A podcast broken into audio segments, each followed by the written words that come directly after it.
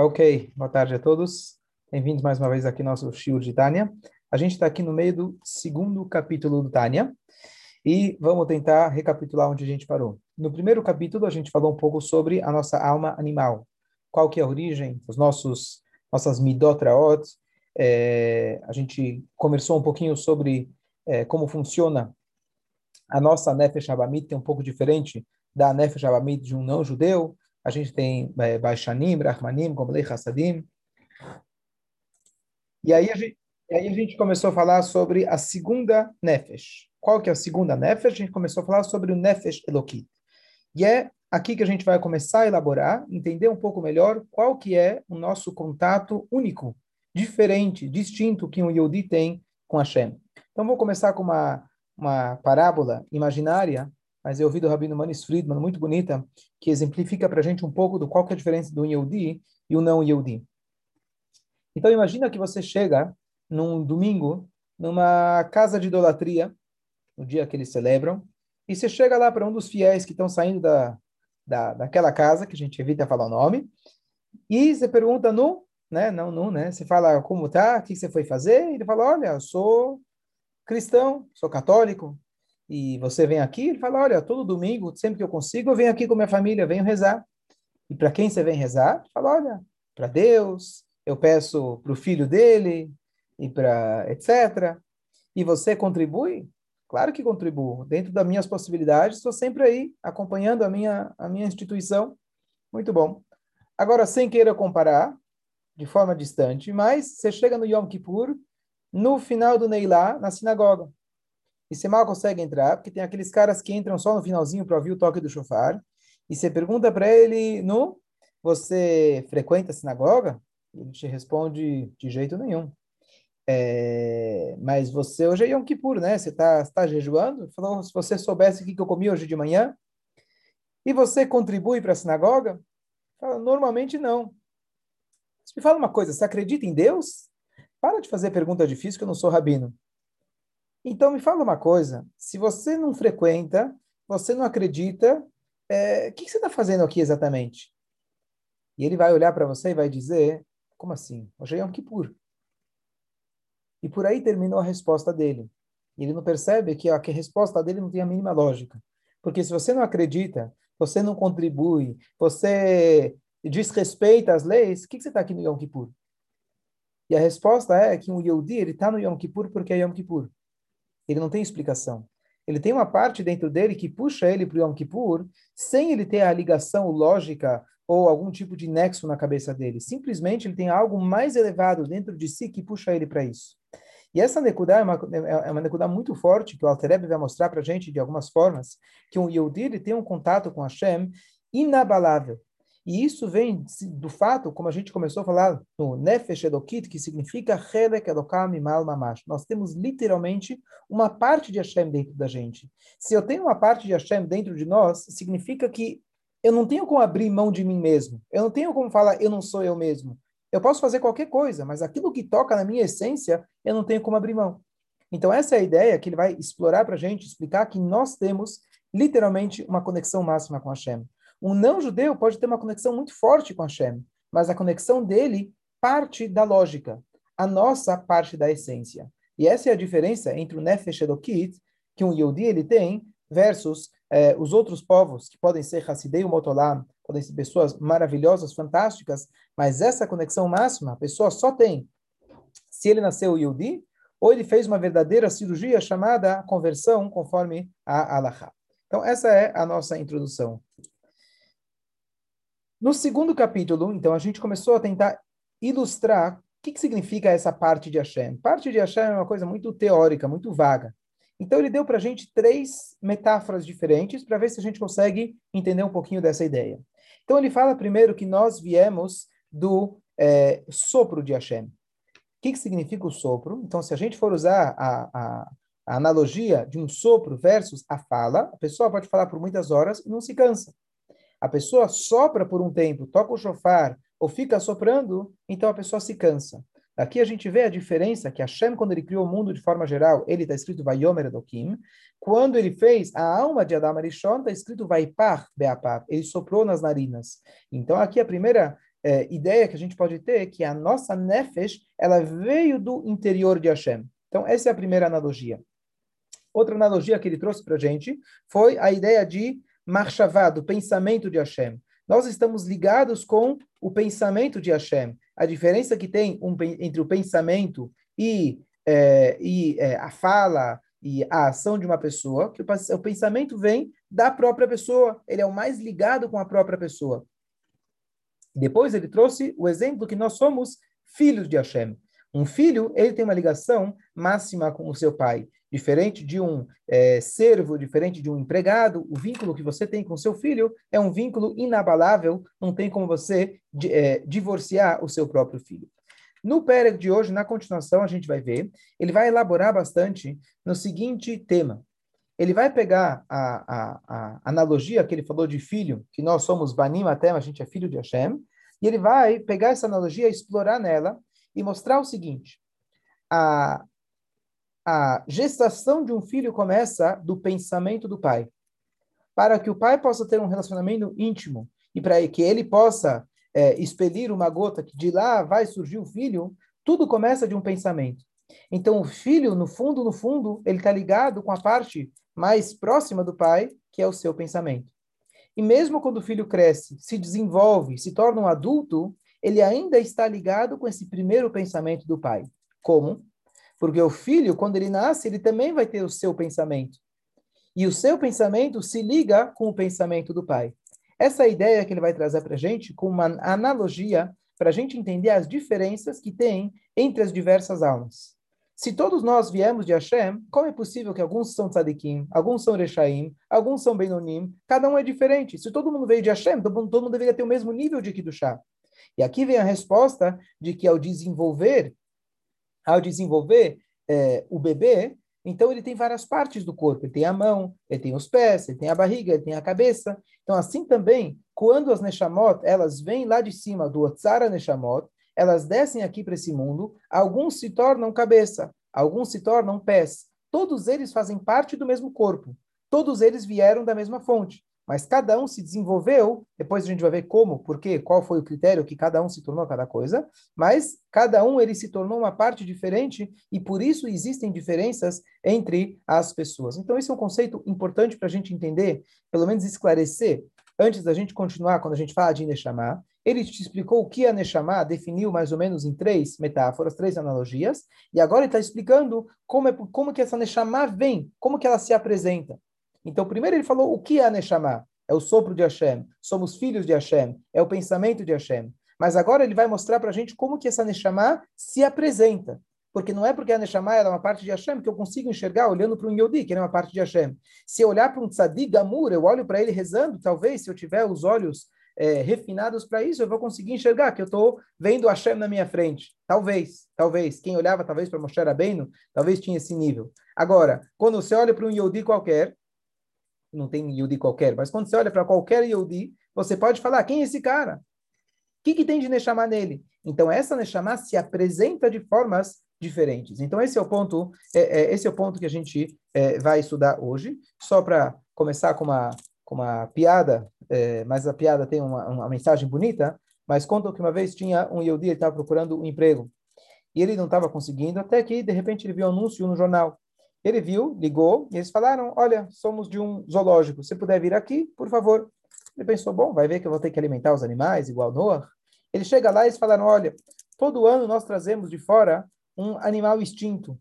E esse animal é a nossa grande atração para que a turma venha no zoológico. Esse ano estamos sem verba e a gente precisa de alguém que possa fazer o papel de um animal.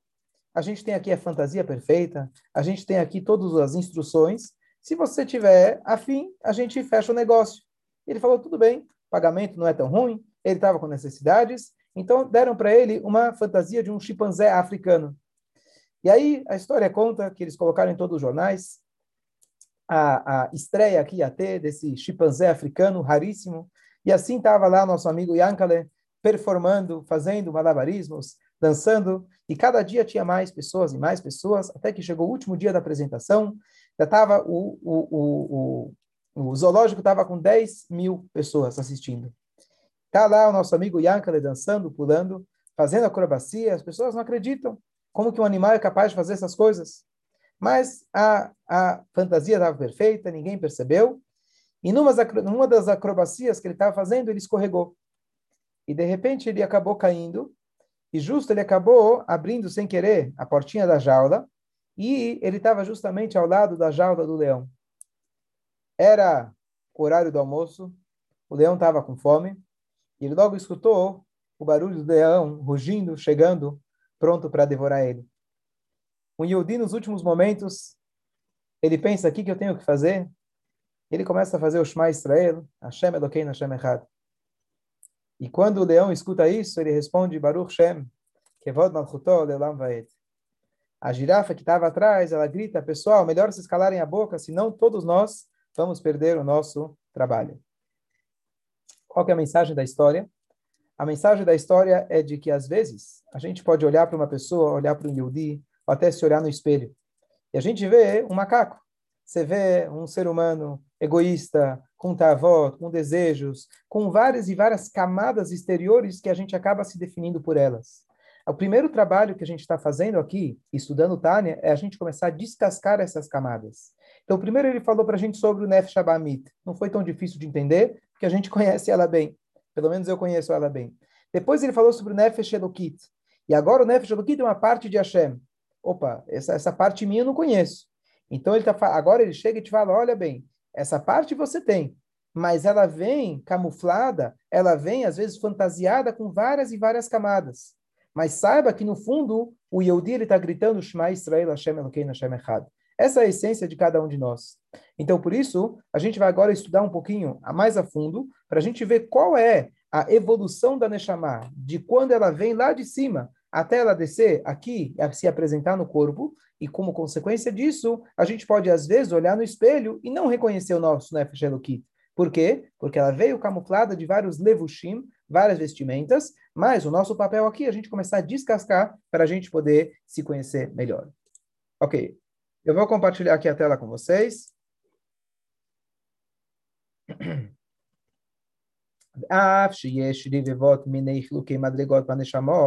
Apesar que existem dezenas de milhares de tipos diferentes de níveis de Neshamot, Gavoa, Mel Gavoa Lein uma mais alta que a outra infinitamente. Por exemplo, como Godel Malat Nishmot Avot Moshe Rabbeinu, Aleem Shalom, Al Nishmot Roteinu Ededik Vemeshicha.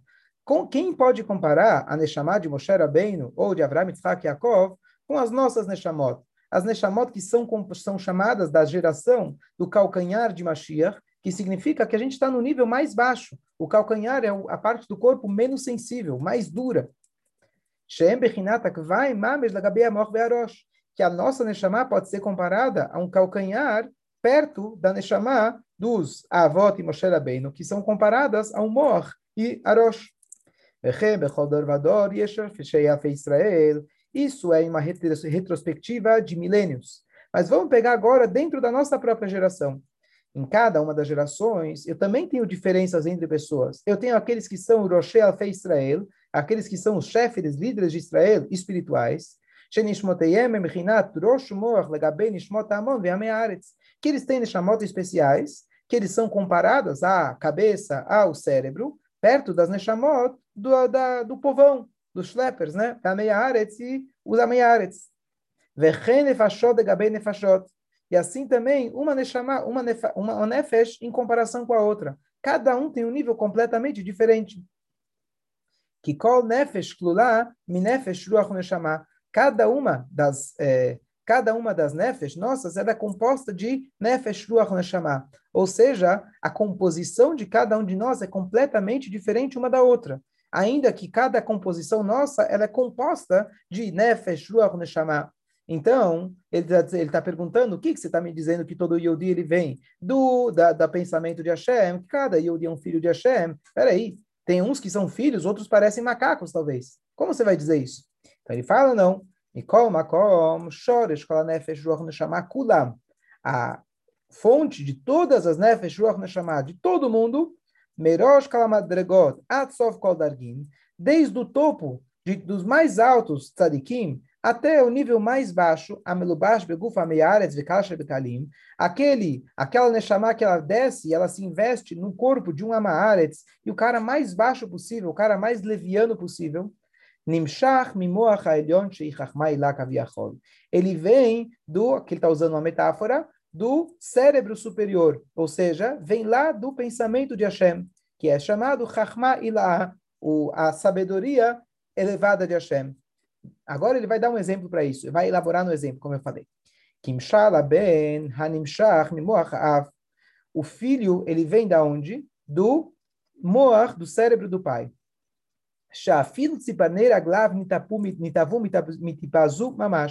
Mesmo as unhas do pé de um feto, da onde elas vieram? Elas começaram tudo a partir daquela primeira gota. Então elas existem graças a essa gota. Então, elas são uma continuação dessa gota. Como que ela se desenvolveu numa unha, se ela começou de uma gota, através que ela ficou durante nove meses no útero da mãe.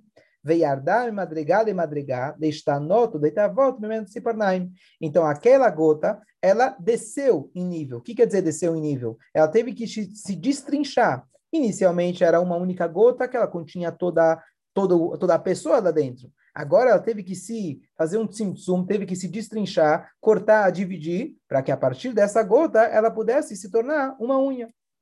Vem Kozé, mas apesar de ela ser uma unha, Odena Kshural Meyuchedet, ainda ela está completamente ligada e unificada, Beihud Niflav Atsum, de uma maneira única, uma maneira incrível, é, a dessa união, Bemautav Altmutah Arishon, com a sua primeira essência, Shaitat Ipat Moachav que ela era a, a gota que começou lá no pensamento do pai.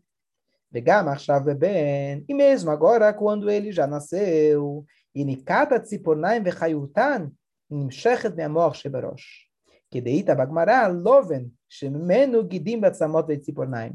Aqui ele vem falar um ponto importante, que mesmo a unha, depois que ela nasceu, ela ainda, da onde a unha recebe a sua vitalidade? A gente sabe, né, pela estudos científicos, que o nosso o nosso cérebro domina, ele comanda todo o nosso corpo. Aqui ele está dizendo não só que domina a existência da unha, até mesmo da unha, o cabelo, que são, ou seja, as partes que menos vitalidade têm, da onde que eles têm essa vitalidade? Da onde eles continuam existindo? Do cérebro da própria pessoa.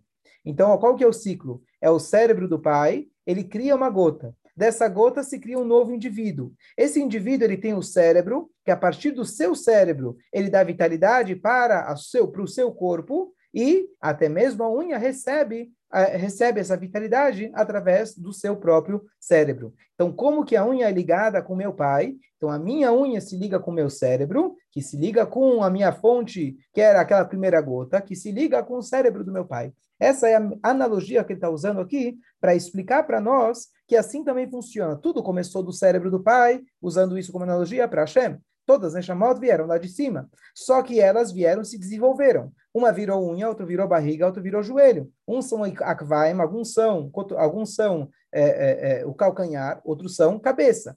Mas todas elas estão ligadas com o quê? Com vieram lá da mesma essência. E mais ainda, aqui é o Hidush que ele vai falar nesse capítulo que é super importante, para entender quem são os tzadikim e qual é o papel dos tzadikim, da mesma maneira que a unha ela se liga com o moar, com o meu moar, para poder voltar à sua gota original e se conectar com meu pai, as neshamot mais baixas, elas precisam estar ligadas com os tzadikim, porque através dos tzadikim, que são considerados os moar, a pessoa volta, ela, se, ela, ela volta à sua origem, que seria o moar do pai. Ou seja, os tzadikim seriam como se fosse a fonte de a ponte de passagem para a gente se conectar com Hashem. Agora, deixar bem claro, que todo mundo gosta de é, é, é, entender isso muito bem, o que, que significa, qual é esse papel do tzadikim.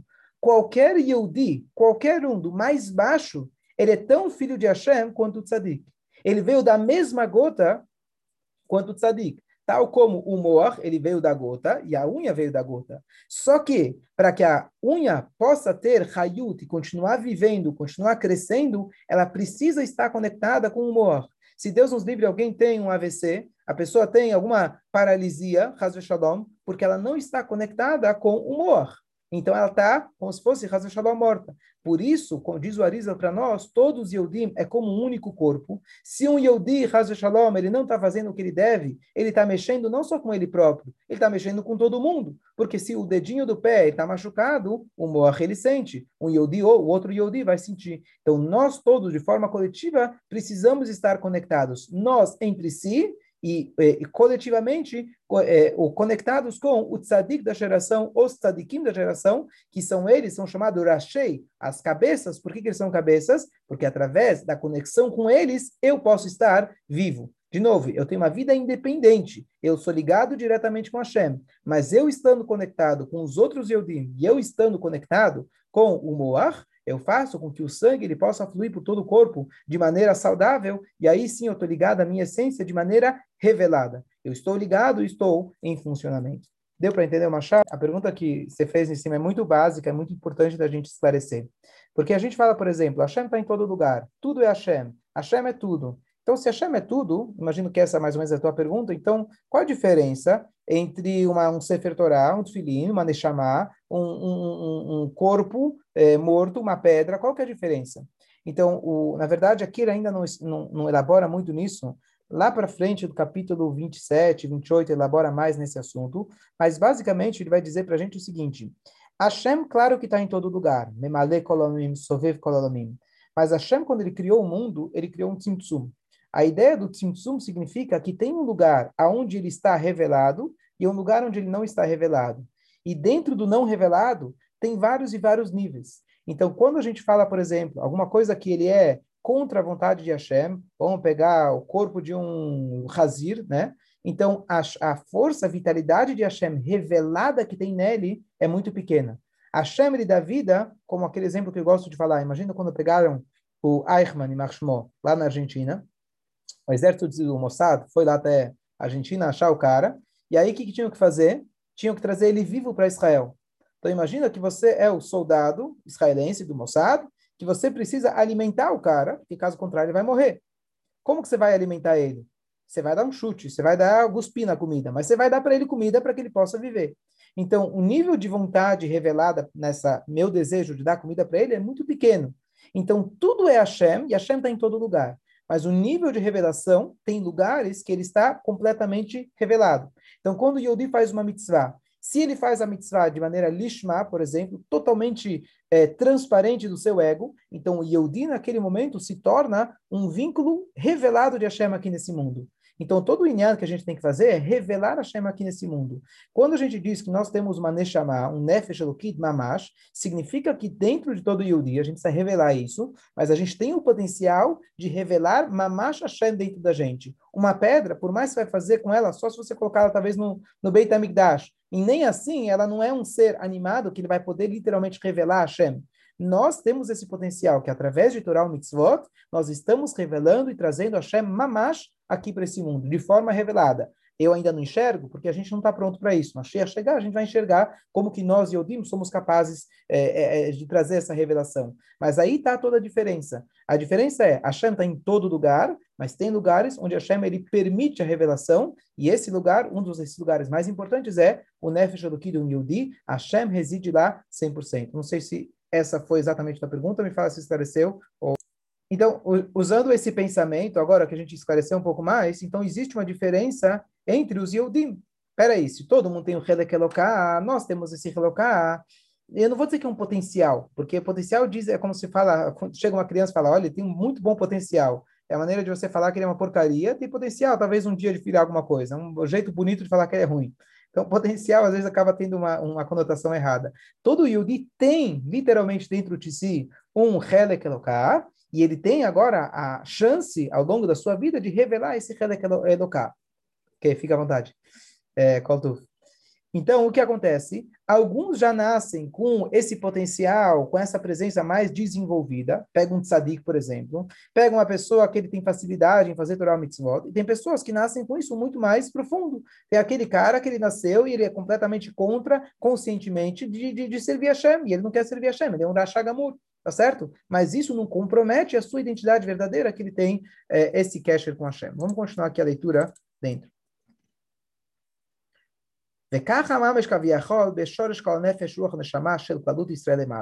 Então, assim mesmo, a mesmo exemplo que ele usou para falar sobre o desenvolvimento do corpo humano, que ele está ligado, etc., a unha está ligada, assim também é na fonte de todo o Nefesh Ruach Neshama, ou seja, do nosso Neshama, de todo o Yehudi lá em cima.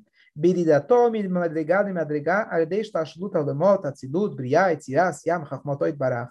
Então, a gente deu exemplo semana passada sobre o avião que vai direto ou aquele que vai parando de cidade em cidade. As Neshamot, elas vão passando de nível em nível, passando pelos mundos. Claro que mundo aqui não é um lugar físico, em cima, embaixo, mas como a Neshama vai se apresentar aqui, ela vai colocando mais roupas ou menos roupas.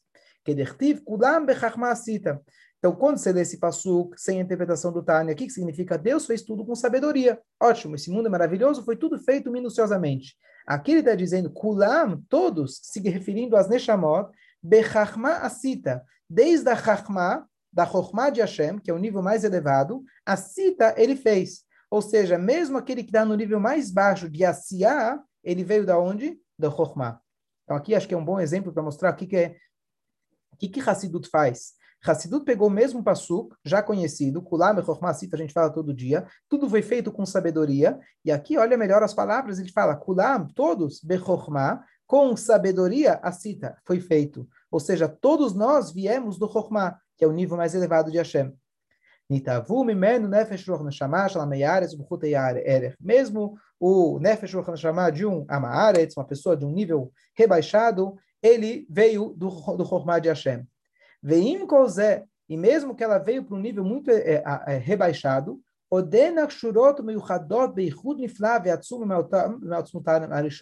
Aquele Yehudi, o que quer dizer que ele tem um Helek Eloká? Ainda ele está ligado com uma ligação íntima, profunda, máxima com a sua essência. Shiam Shachat Chochmailah, no endereço cabalístico, chama isso Chochmailah, a sabedoria de Hashem. Por quê? כי יניקד וחיות נפש רוח הנשמה של עמי הארץ, ומנפש רוח הנשמה של הצדיקים והחכמים ראשי בני ישראל שבדורם.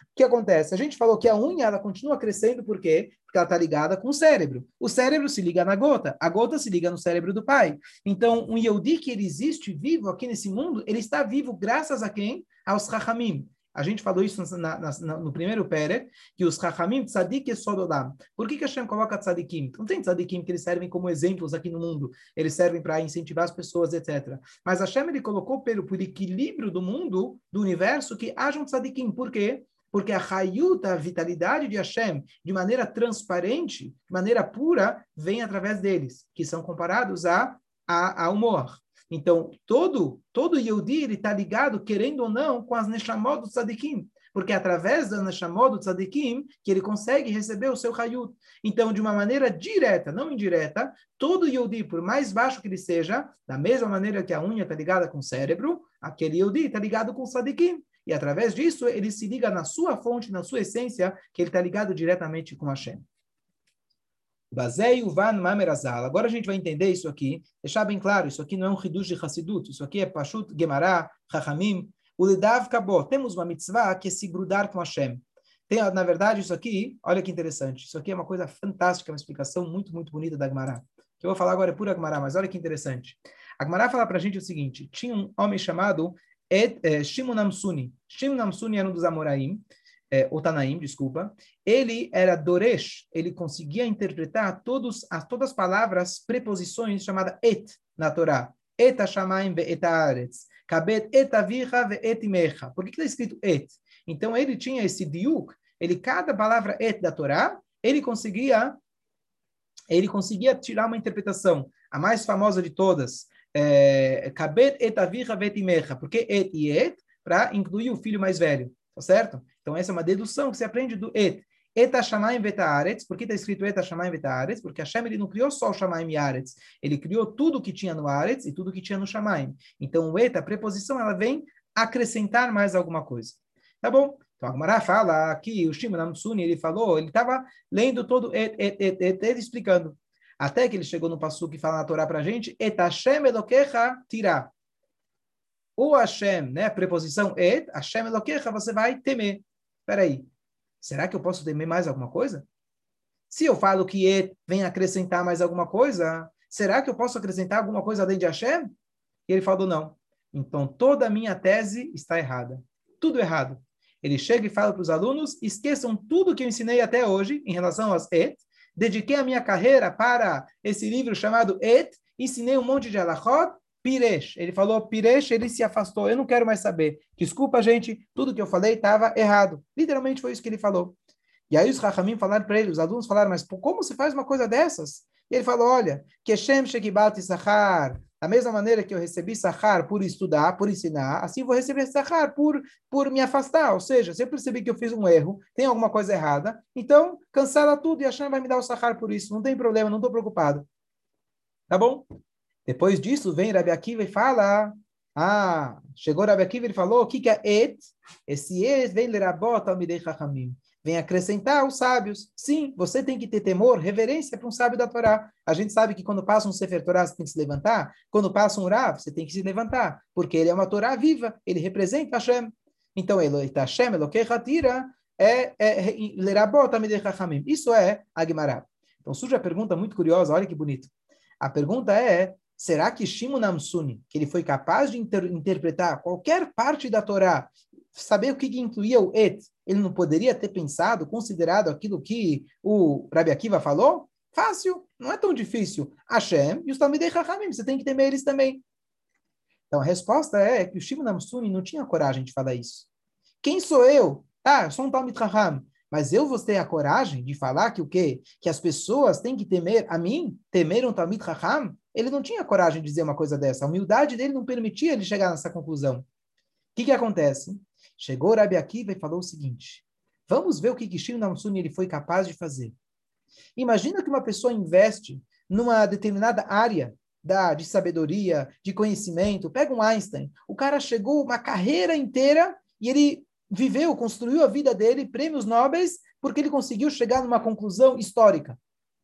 E no último instante, alguém chegou e falou: Olha, tem um detalhezinho aqui, um zero, zero, vírgula, que não está batendo que qualquer um de nós faria? Ah, esquece, tudo bem. Bota de lado isso aí, vamos continuar. A gente não quer abrir mão de tudo aquilo que a gente construiu por um detalhe bobo, digamos assim. O Shimon Namsuni, ele teve a humildade de falar, se eu não entendi um dos et, eu estou pronto para abrir mão de tudo aquilo que eu construí. Eu estou pronto de abrir mão de tudo aquilo que eu ensinei.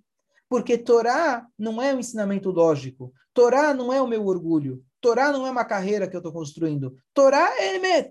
Se é Emet, muito bem. Se não é Emet, eu abro mão de tudo. Eu não tenho valor nenhum.